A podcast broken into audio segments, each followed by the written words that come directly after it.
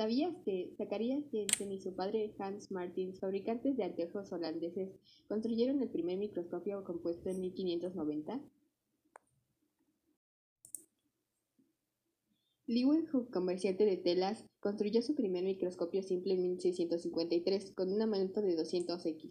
En 1664, Robert Hooke descubre la célula al observar al microscopio un corte de corcho.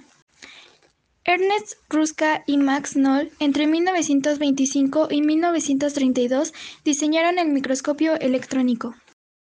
El microscopio es sin duda el elemento más importante en cualquier laboratorio.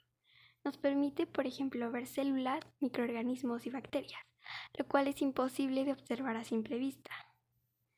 El microscopio ha sido una de las herramientas esenciales para el estudio de las ciencias en la vida.